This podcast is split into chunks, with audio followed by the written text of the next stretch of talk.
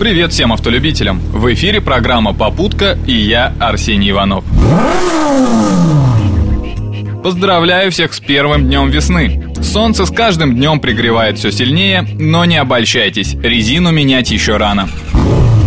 Хотя некоторые автолюбители всерьез подумывают, не стать ли пешеходами. Госдума приняла закон, который предусматривает повышение акцизов на топливо уже с 1 апреля.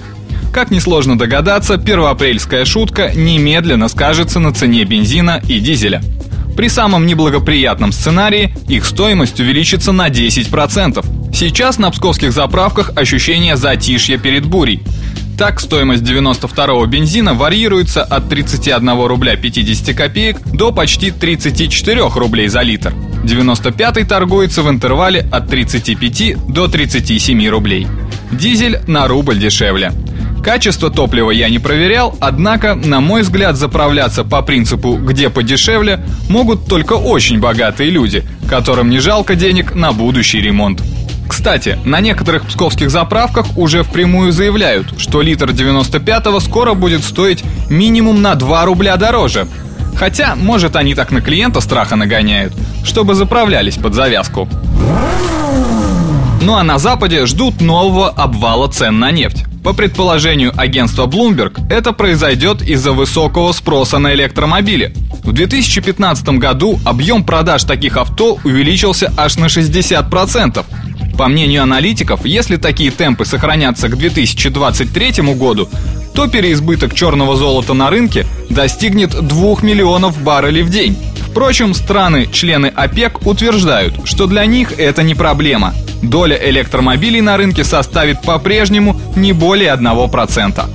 На их месте я бы прислушался к предложению снизить уровень добычи сырья, поскольку все мировые автогиганты сейчас доводят до ума свои электрокары.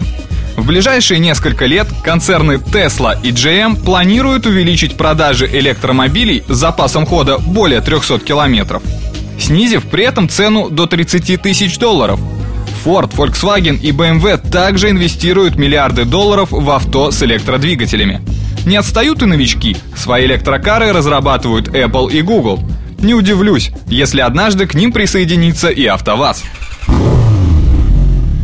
Но в наш регион любовь к электрокарам придет еще не скоро. Пока я не встречал на дорогах Пскова ни одного электромобиля в полном смысле этого слова. Toyota Prius не в счет. Сказывается здесь и стоимость такого авто от миллиона рублей, и полное отсутствие сети заправочных станций. Да и погода на северо-западе не способствует развитию электротехнологий. Как известно, сильные холода сокращают заряд батареи. И напоследок, про общественный транспорт. Подсмотрел я эту тему на интерактиве Псковской ленты новостей. Так вот, одна из читательниц портала удивлялась, почему это она из Струк Красных до Пскова на автобусе доехала за 170 рублей, а обратно на 20 рублей дороже.